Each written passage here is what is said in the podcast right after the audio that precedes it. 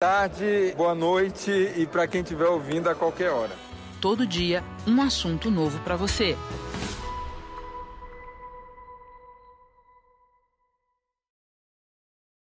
É uma patifaria. Folha. Cala a boca, não te perguntei nada. Folha de São Paulo. Folha de São Paulo. Um jornal patife e mentiroso. Está saindo. Cala a boca, cala a boca. Está saindo de lá para ser diretor executivo a convite do atual, do atual diretor geral. Não interfere em nada. Se ele for desafeto meu e se eu tivesse ingerência na PF, não iria para lá. É a mensagem que vocês dão. Não tenho nada contra o superintendente do Rio de Janeiro. E não interfiro na Polícia Federal. E ele está sendo convidado para ser diretor executivo. É o 02. É a mesma coisa que eu tivesse chegado, vamos supor, suposição, por minha defesa e fala o seguinte, ó, eu quero que troque o comandante do Comando Militar do Sul, que eu não gosto dele. Ele fala, tudo bem, e coloca ele como comandante do Exército. É a mesma coisa. É uma suposição, mas é a mesma coisa. Então a manchete, canalha, mentirosa, e vocês da mídia, grande parte, tenham vergonha na cara. A grande parte só publica patifaria. E passe bem. O senhor pediu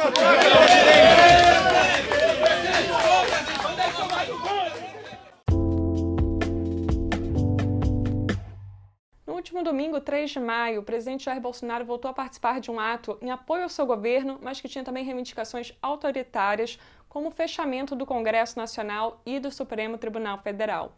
Para completar, ele discursou da rampa do Palácio do Planalto, dizendo que as Forças Armadas estavam ao seu lado. Assim como havia acontecido duas semanas antes, quando o presidente participou de outro ato com pautas antidemocráticas, realizado em frente ao quartel-general do Exército aqui em Brasília, o Ministério da Defesa soltou uma nota deixando claro que as Forças Armadas estão ao lado da Constituição Federal e da legalidade. Eu sou Mariana Schreiber, repórter da BBC News Brasil aqui em Brasília, e vou abordar nesse vídeo como tem sido o envolvimento das Forças Armadas no meio dessa crise política entre os três poderes. No primeiro ponto desse vídeo, eu vou resumir os principais acontecimentos das últimas semanas, e no segundo ponto, eu vou trazer a opinião aqui de dois acadêmicos que estudam as Forças Armadas e foram ouvidos pela BBC News Brasil para analisar o que esperar aí da atuação das Forças Armadas. Então, começando com a retrospectiva dos últimos acontecimentos para entender como chegamos até aqui, no dia 19 de abril, o presidente Jair Bolsonaro já havia participado de um ato convocado por apoiadores do seu governo que tinha caráter aí autoritário, reivindicações como a volta do AI-5, o ato institucional que recrudesceu a ditadura militar no fim dos anos 60. Esse ato também pediu o fim do isolamento social, que é a medida recomendada pela Organização Mundial de Saúde para que os governos consigam retardar aí o ritmo de contágio do coronavírus, pandemia que já matou mais de 7 mil brasileiros. Esse primeiro ato foi realizado num momento de forte tensão entre a presidência e o Congresso Nacional, já que Bolsonaro estava acusando Rodrigo Maia, o presidente da Câmara, de estar articulando uma tentativa de derrubar seu governo. No entanto, aquele ato foi realizado em frente ao quartel-general do Exército, à revelia da cúpula militar, e por isso o Ministério da Defesa se manifestou por meio de nota no dia 20 de abril, reafirmando o compromisso das Forças Armadas com a Constituição Federal. Já o ato realizado neste domingo no Palácio do Planalto teve como pano de fundo o embate entre Bolsonaro e o Supremo Tribunal Federal. Isso porque, nas últimas semanas, outro acontecimento importante marcou o governo. Foi a saída do ex-juiz Sérgio Moro do comando do Ministério da Justiça e da Segurança Pública. Sérgio Moro deixou o governo fazendo acusações ao presidente de que ele estaria tentando intervir na Polícia Federal. Segundo Moro, o presidente teria manifestado especial interesse em inquéritos tocados pela Polícia Federal sob supervisão direta do STF e que estariam chegando aí perto de aliados do presidente no Congresso Nacional. Além disso, esses inquéritos também podem ter como alvo aí filhos do presidente, como Carlos Bolsonaro e o deputado federal Eduardo Bolsonaro. Por causa dessas acusações de Moro, o ministro Alexandre de Moraes, do STF, barrou a tentativa de Bolsonaro de nomear como diretor da PF o delegado Alexandre Ramagem. Isso porque Alexandre Ramagem é amigo próximo da família presidencial, dos filhos do presidente, e foi visto aí como uma escolha justamente para que Bolsonaro conseguisse intervir na Polícia Federal e ter acesso a investigações. Bolsonaro ficou revoltado com a decisão de Moraes, que considerou uma interferência indevida do STF em seus poderes de presidente da República. Foi nesse contexto que ele deu o seguinte pronunciamento neste domingo da rampa do Palácio do Planalto para seus apoiadores. Chega de interferência, não vamos admitir mais interferência. Claro, tenho certeza de uma coisa. Nós temos o povo ao nosso lado. Nós temos as Forças Armadas ao lado do povo, pela lei, pela ordem, pela democracia, pela liberdade. O que é mais importante, temos Deus conosco. Essa fala do presidente coloca as Forças Armadas ao lado de princípios democráticos, como a lei, a ordem, a liberdade e a democracia em si. O problema é que ele pronuncia essas palavras e coloca as Forças Armadas em apoio ao seu governo quando participa de um ato com bandeiras antidemocráticas. Né? Havia faixas nesse ato de domingo em frente ao Palácio do Planalto pedindo intervenção militar com o governo Bolsonaro. E o presidente, sabendo dessas pautas presentes ali na sua frente, convocada por seus apoiadores, ele não faz nenhuma fala no seu pronunciamento de repúdio a essas agendas. Importante destacar que o ato também foi marcado por ataques violentos a jornalistas. O fotógrafo do jornal Estado de São Paulo, Dida Sampaio, chegou a ser derrubado no chão pelos manifestantes, onde recebeu socos e chutes. O presidente, avisado da agressão a jornalistas, nada fez no momento da manifestação, não se manifestou repudiando aqueles ataques e defendendo a integridade da imprensa. Assim como o ato de 19 de abril em frente ao quartel do Exército, o desse domingo também gerou repúdio de autoridades no Congresso Nacional e de ministros do Supremo. Por isso, o Ministério da Defesa se viu mais uma vez obrigado a se manifestar publicamente para demarcar o distanciamento desses atos autoritários às quais o presidente da República tem comparecido. A nota dessa segunda, assinada pelo ministro da Defesa, o general da Reserva Fernando Azevedo, dizia o seguinte: as Forças Armadas cumprem sua missão constitucional. Marinha, Exército e Força Aérea são organismos de Estado que consideram a independência e a harmonia entre os poderes imprescindíveis para a governabilidade do país. A liberdade de expressão é requisito fundamental de um país democrático. No entanto, qualquer agressão a profissionais de imprensa é inaceitável. O Brasil precisa avançar. Enfrentamos uma pandemia de consequências sanitárias e sociais ainda imprevisíveis que requer esforço e entendimento de todos. As Forças Armadas estarão sempre ao lado da lei, da ordem, da democracia e da liberdade. Esse é o nosso compromisso. Após esse resumo, eu entro no segundo ponto do vídeo, que é analisar esses últimos acontecimentos e o papel das Forças Armadas no meio dessa crise entre os poderes fazer isso a partir da opinião de alguns estudiosos das Forças Armadas que a BBC News entrevistou nesta segunda-feira. Eu e a repórter da BBC Brasil em Londres, Laís Alegretti, entrevistamos os professores da FGV, Otávio Amorim Neto, e da UNB, Antônio Jorge Ramalho da Rocha. Ambos os professores, que são estudiosos das Forças Armadas, consideraram o teor da nota do Ministério da Defesa importante e forte, uma linguagem que claramente demarca um distanciamento da cúpula militar dessa atuação do presidente de participar de atos autoritários e de ter um discurso, às vezes, de confrontação e ameaça aos demais poderes da República. Os analistas destacaram a importância do Ministério da Defesa reafirmar o compromisso das Forças Armadas com os princípios constitucionais e também celebraram o uso de palavras firmes para repudiar o ataque a jornalistas um ato aí que diferencia a cúpula militar do presidente da República, que constantemente é muito agressivo com a imprensa. Por outro lado, o professor Otávio Amorim, da FGV, também considera que a nota do Ministério da Defesa trouxe recados para o Congresso e o Supremo Tribunal Federal, no trecho em que diz que as Forças Armadas consideram a harmonia e independência entre os poderes imprescindível para a governabilidade do país. Para o professor, esse trecho mostra a irritação da cúpula militar com algumas decisões do Congresso e do Supremo que são vistas dentro das Forças Armadas como abusos de poder contra o presidente Jair Bolsonaro. É o caso dessa decisão de Alexandre de Moraes, que impediu a nomeação de Ramagem como diretor da PF, embora a escolha do comando da Polícia Federal seja uma prerrogativa do presidente da República, e também do embate entre o Congresso e o Planalto em torno do controle de bilhões de reais do orçamento federal no início do ano. Vocês devem lembrar que o ministro-general da Reserva, Augusto Heleno, que comanda o Gabinete de Segurança Institucional, no início do ano chegou a ser gravado sem saber que estava sendo registrada sua fala, chamando o Congresso de chantagista e usando palavras de baixo calão, justamente por causa dessa disputa aí bilionária em torno do orçamento. Apesar desse recado aos demais poderes, os professores ouvidos pelo BBC News Brasil consideraram que a nota do Ministério da Defesa foi clara em marcar um afastamento da cúpula militar, do radicalismo do presidente e desses grupos de apoio ao governo que defendem a intervenção militar no país.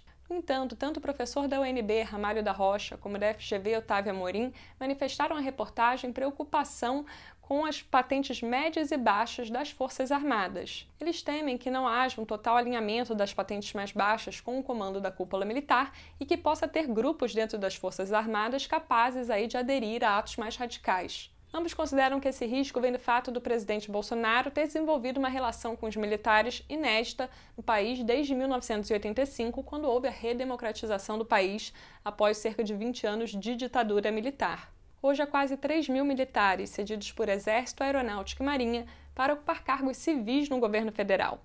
Isso inclui funções de segundo e terceiro escalão, mas também comando de ministérios, como o caso do general da reserva Braga Neto, que é ministro da Casa Civil, e o general da Ativa, mas que está licenciado do Exército, Luiz Eduardo Ramos, que comanda a Secretaria de Governo.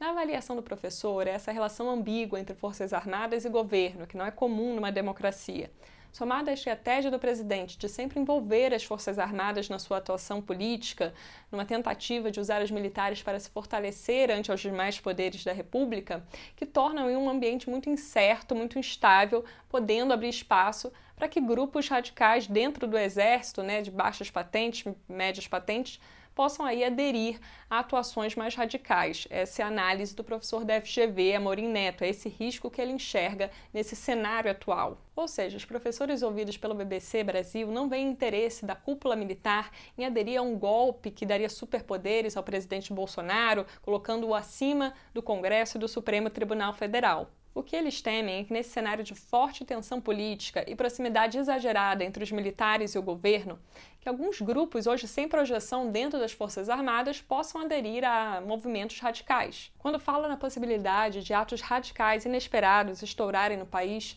Amorim Neto exemplifica sua tese lembrando o que ocorreu no Ceará no início do ano. Na ocasião, um motim de policiais militares acabou levando a atos violentos no estado, inclusive o senador Cid Gomes acabou sendo baleado ao tentar enfrentar os policiais que estavam paralisados aí reivindicando melhores condições de salários e de trabalho.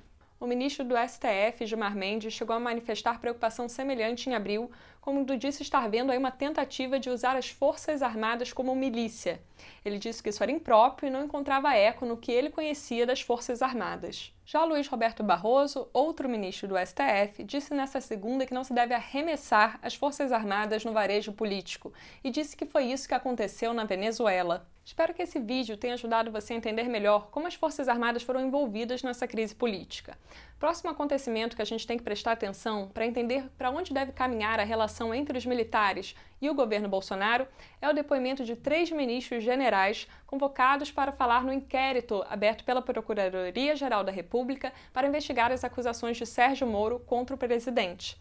Vão falar Luiz Eduardo Ramos, Braga Neto e Augusto Heleno. Eles vão ter que dizer se confirmam ou não essas acusações do ex-ministro da Justiça de que o presidente estava tentando intervir na Polícia Federal. Se você gostou desse conteúdo, não deixe de assinar o canal para ficar por dentro dos próximos vídeos da BBC News Brasil. Obrigada pela audiência e até a próxima.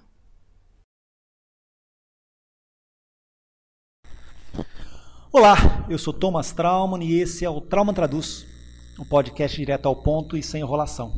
Toda segunda-feira no site de Veja e no seu aplicativo favorito. Agora, com uma novidade. Agora tem o texto do Trauma Traduz em artigos meus de segunda a quinta-feira, no final da tarde, tipo seis e meia, no site de veja.com.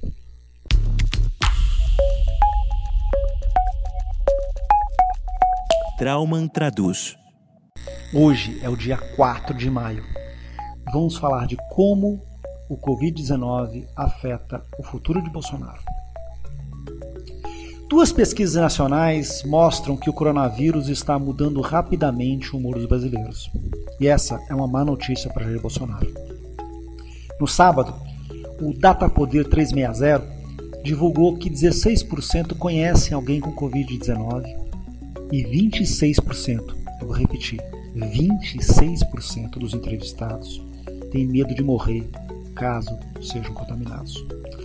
É um índice muito grande. É, só para você ter uma noção, quando a gente fala em taxa de letalidade é, do Covid-19, nós estamos falando aí em termos uh, gerais em 2,5, que já é um índice alto. Tá? Uh, como nós sabemos que tem muita subnotificação, Nós trabalhamos, o Brasil trabalha com um índice aí de até 6,5 e tal, como se fosse uma coisa ok dentro do padrão, porque é um universo notificado. 26% é totalmente fora da curva. Mostra que existe um terror na sociedade em relação a que o coronavírus possa é, é, matar. Uh, em função da doença, a pesquisa mostrou que 7 de cada 10 entrevistados hoje ganham menos do que ganhavam antes do início da pandemia. 7 de cada 10 já estão com renda menor. É, também 7 de cada 10 atrasou ou, é, ou não pagou uma conta é, no último mês. Então são indicadores muito claros de como a recessão já está batendo nas pessoas. A recessão que a gente não viu ainda, não tem números claros da recessão, mas a gente tem aí dois indicadores muito claros de como a vida das pessoas já está muito mais difícil. Elas têm medo da doença e elas estão ganhando menos. Nessa segunda-feira, foi a vez da corretora XP divulgar sua pesquisa conduzida pelo IPESP. Segundo essa pesquisa, 48% dos brasileiros dizem que têm muito medo de pegar a Covid-19, que é o maior índice desde que essa pergunta começou a ser feita em fevereiro.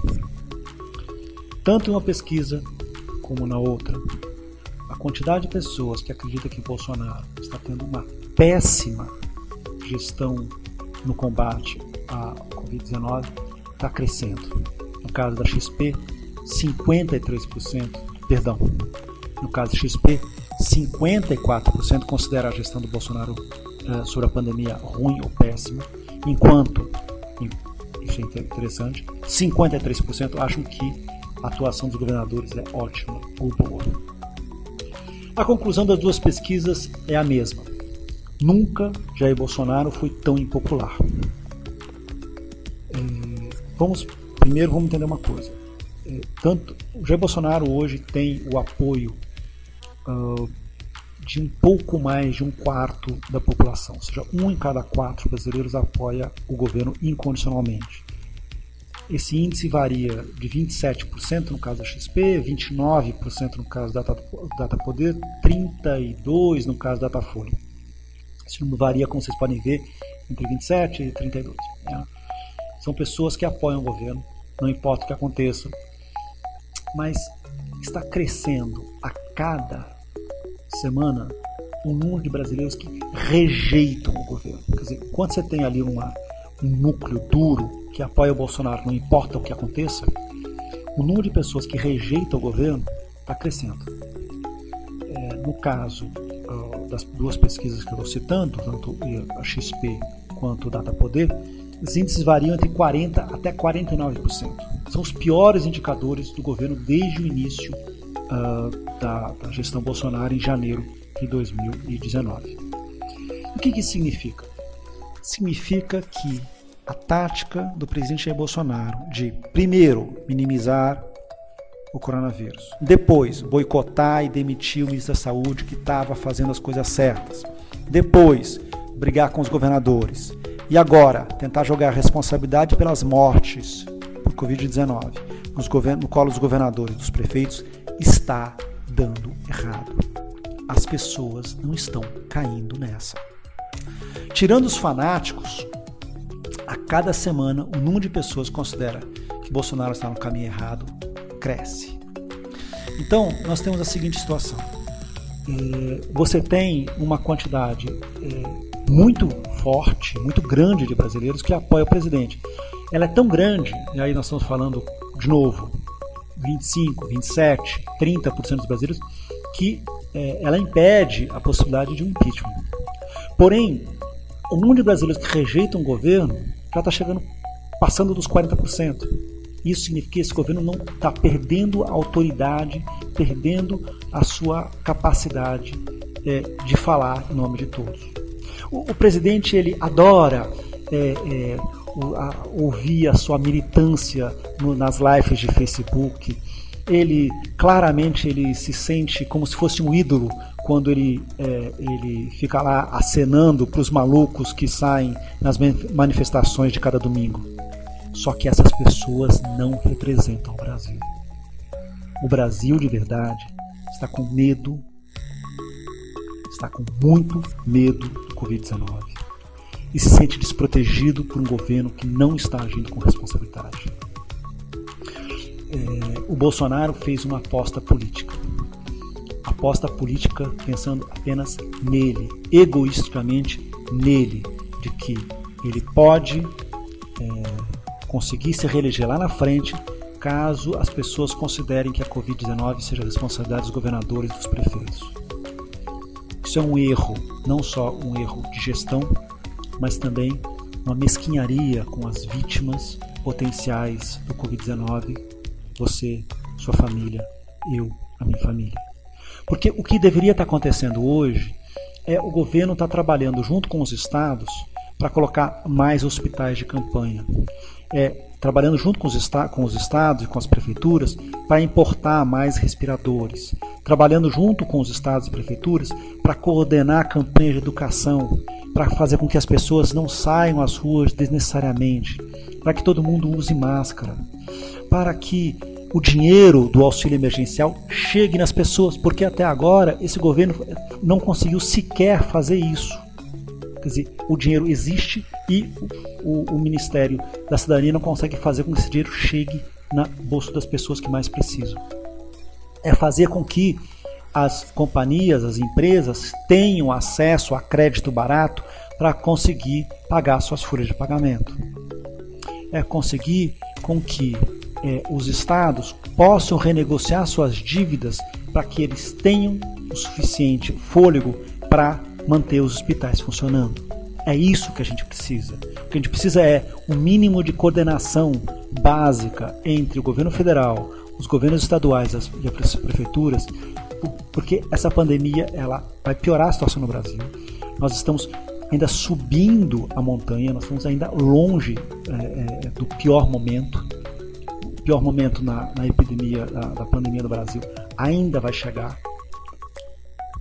E o que nós estamos vendo é, ao invés de ter uma pessoa que ajuda na condenação, nós estamos vendo uma pessoa que só pensa nela mesma, faz um jogo, uma aposta política e deixa você, a sua família, eu, a minha família, todos nós, mais desprotegidos. Eu sou Thomas Trauman e esse foi o Trauma Traduz de hoje. Eu volto na segunda-feira. Um beijo. Tchau, tchau.